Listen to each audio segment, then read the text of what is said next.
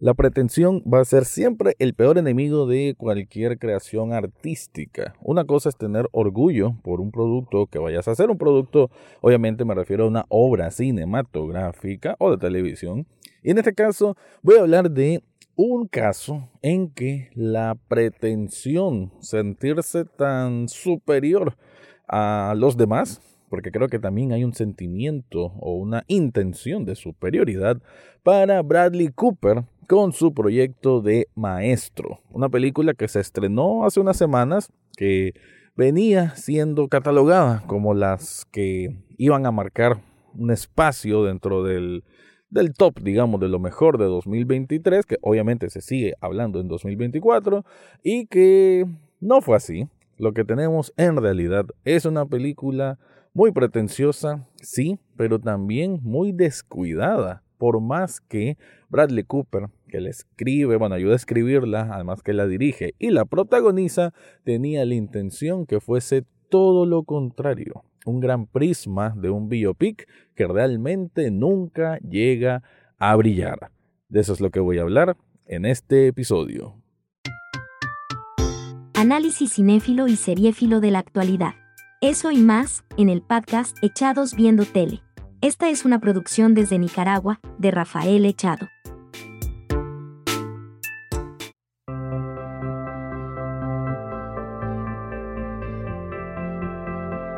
Bienvenido o bienvenida a un nuevo episodio de Echados Viendo Tele, el espacio para escuchar críticas, opinión, comentarios del mundo de las series y algunas veces de películas. En todo este inicio de nuevo año, me toca casi siempre hablar más de películas, así voy a hacer en los próximos 3, 4, cuidado 5 episodios, porque pues es la etapa más fuerte en que se miran las mejores películas de cada año, ¿no?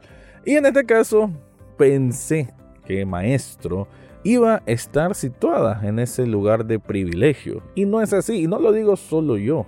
O sea, la mayoría de medios especializados, entre comillas, youtubers que se dedican también a la crítica de cine o creadores de contenido como yo, pues que nos dedicamos a esta de la crítica de cine, nadie la puso en su top.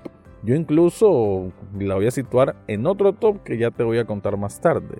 Pero es que Maestro tenía toda la potestad desde fuera, ¿no? Antes de conocer como tal la obra, de ser de esas proyecciones cinematográficas de, alto calibre, ¿no? Y digamos que alto calibre puede tener a nivel de producción, diseño de producción, de dirección, hasta de, de cosas de estilo de maquillaje y prótesis. Pero en sustancia, ya en contenido, en argumento, en construcción de diálogos, en construcción emotiva de una escena, es donde carece espantosamente. Maestro es una película que profundamente me decepcionó, que si no me equivoco la miré como para estos tiempos ser muy cercanos de Navidad. No sé si un día después, un día antes o el propio día, pero qué mal, qué mala forma, porque me gusta ver de pronto ya lo he hecho una tradición en el propio día de Navidad ver una buena película, una de estas, bueno, de las que siempre se está hablando, ¿no? durante cada fin de año, que, que se supone que son las películas más destacadas, pero no fue así. Maestro trata sobre la vida y no obra, voy a caer también a eso, sobre la vida sentimental, vamos a decir más que nada, porque se enfrasca en un solo tema y ni en ese tema logra realmente sobresalir, de Leonard Bernstein. Leonard Bernstein es un director de orquesta considerado uno de los más grandes de la historia que vamos a conocer, bueno, apenas vamos a conocer, pero la película eso va a intentar mostrar. Su vida desde joven, desde que por un, digamos que un golpe de suerte logra dirigir su primera orquesta, mostrarse ante un público importante y de ahí comenzar su fama. Estamos hablando ahí, si no me equivoco, como los años 50, finales de los 40. Ahí conoce a Felicia Montealegre, que se va a convertir en su novia y posterior esposa y madre de sus hijos.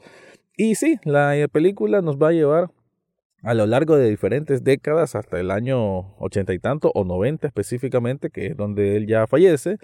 Y para hacer un repaso lo que se supone que debería ser un repaso de la vida de un artista, no lo vemos nunca. Y ese es el peor error que puede tener un biopic, ¿no? Si se supone que es un biopic, ¿cómo no vas a mostrar realmente el trabajo artístico de, de esa persona que se supone tiene un talento por encima de otras personas. Pero no, la película, aquí Bradley Cooper que interpreta a Leonard Bernstein, lo vamos a ver sí es cierto en diferentes facetas, bajo diferentes capas de maquillaje, hay que decirlo, ¿no? Algunas demasiado pronunciadas.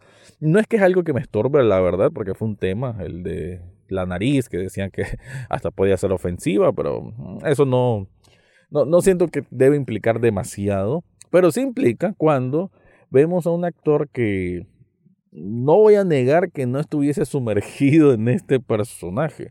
Pero una cosa es estar sumergido, empapado, apropiarlo, y otra cosa es estar consumido por una puesta en escena. Y me parece que eso es lo que le pasó a Bradley Cooper. Está consumido en querer ser el mejor Leonard Bernstein más que el propio Leonard Bernstein. No, no sé si se me capta ahí.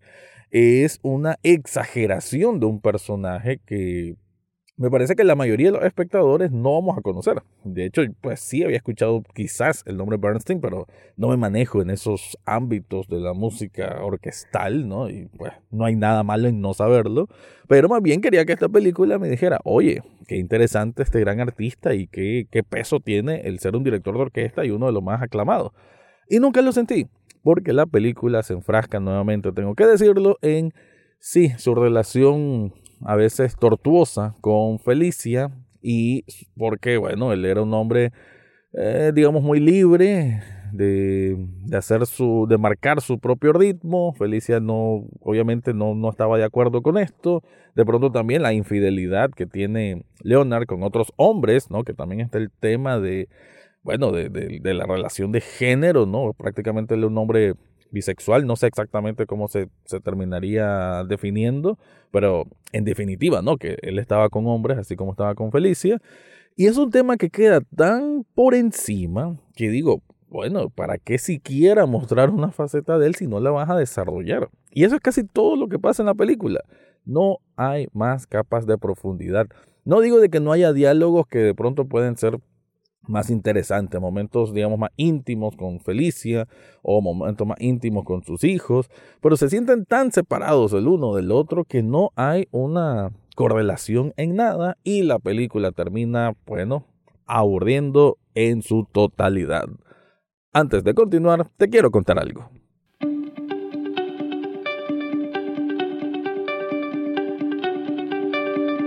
Si estás buscando un regalo para una persona especial, te recomiendo Subli Shop Nicaragua. Y no solo para una persona especial, también puede ser un regalo que te hagas vos mismo. Ahí puedes encontrar camisetas con diseños originales. Bueno, algunos pueden ser sobre logos de una banda que te guste un montón, también sobre diseños de alguna película, de algo relacionado al, anime, a una serie de televisión. Yo tengo un montón de ese tipo. Y no solo camisetas, también puedes encontrar estos diseños en tazas, vasos térmicos, en artículos para celulares, incluso puedes encontrar ahí también figuras coleccionables, incluyendo Funcos, así que es una tienda muy variada, muy dinámica y que también si tenés un diseño, ahí te lo pueden plasmar en lo que se te ocurra. En las notas de este episodio te dejo el enlace para que descubras todo lo que ofrecen ahí.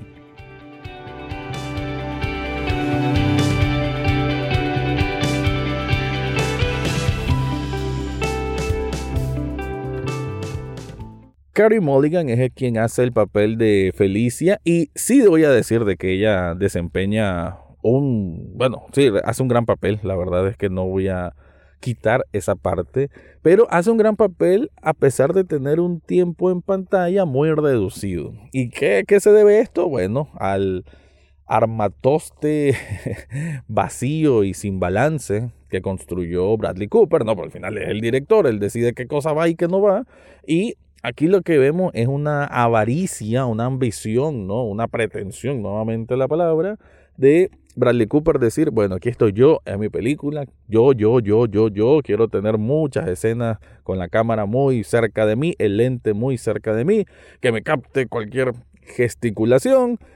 Ah, bueno, eso llega al cansancio, al punto que pues uno se desapega, ¿no? De la película, porque encontrás que hay una intención más más nefasta, creo que lo puedo decir de esa forma, ¿no? Una intención más egoísta, más ególatra, en que Bradley Cooper lo que está buscando es simplemente su Oscar, ¿no? Su Globo de Oro, que en este caso no lo consiguió. Al momento que estoy grabando esto, bueno, vengo del futuro, no ganó el Oscar, estoy seguro pues que no lo va a ganar.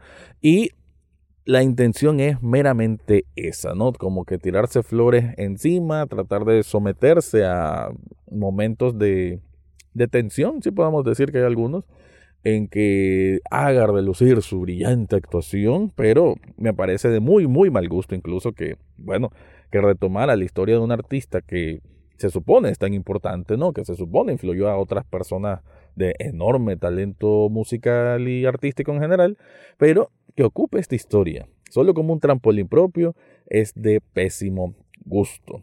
Estoy recordando más secuencias, más escenas de maestro y también incluso la pretensión desde la dirección, ¿no? Empezar la película en blanco y negro y que como a los 20 minutos, quizás media hora, ya haga el salto a color.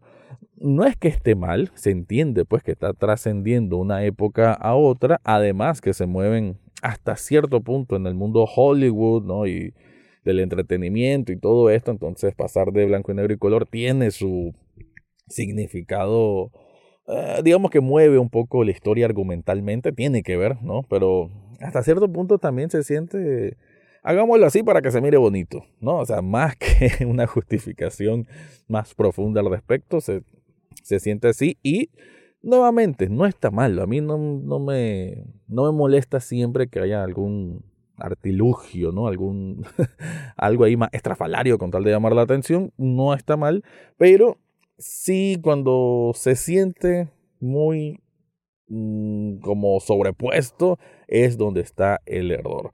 También hay que decir de que ya la relación de él con sus hijos, que eso lo vamos a ver quizás a la hora y tanto de la película, que por cierto es de más de dos horas, eh, que se hacen un poquito interminables.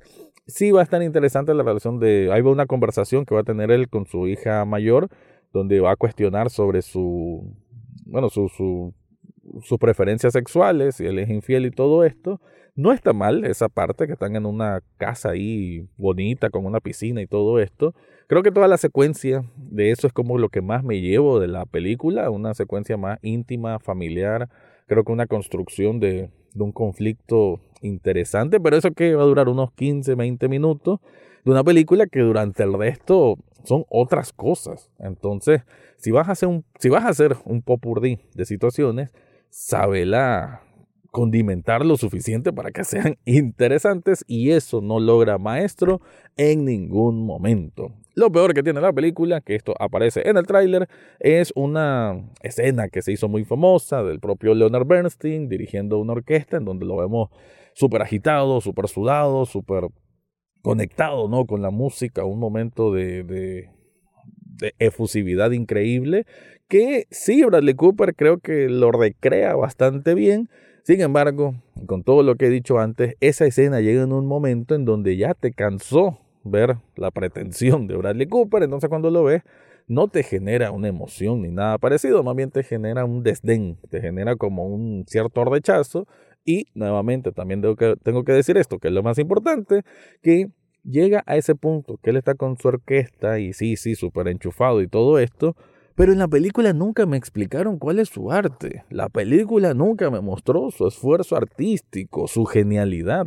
Nunca vemos su brillantez. Y si es una película sobre un artista y sobre todo tan importante, lo mínimo que puedes hacer es mostrar eso. Pero no. Esta es una película altamente mediocre que Bradley Cooper hizo solo para que lo notaran más en la serie, bueno, en toda esta temporada de premios. Con eso me voy despidiendo de este review. Te recuerdo que Echados Viendo Tele también es un programa en televisión. Está los sábados a las 9 de la noche en Canal 8 con repetición domingo. Y para análisis un poco más profundos, ahí puedes ver echadosviendotele.com. Con eso me despido y este fue mi review de la película Maestro. Eso fue todo por hoy en Echados Viendo Tele. No olvides suscribirte desde tu sitio favorito, ya sea Spotify, Apple Podcast o hasta en YouTube. Gracias por escuchar y será hasta la próxima semana.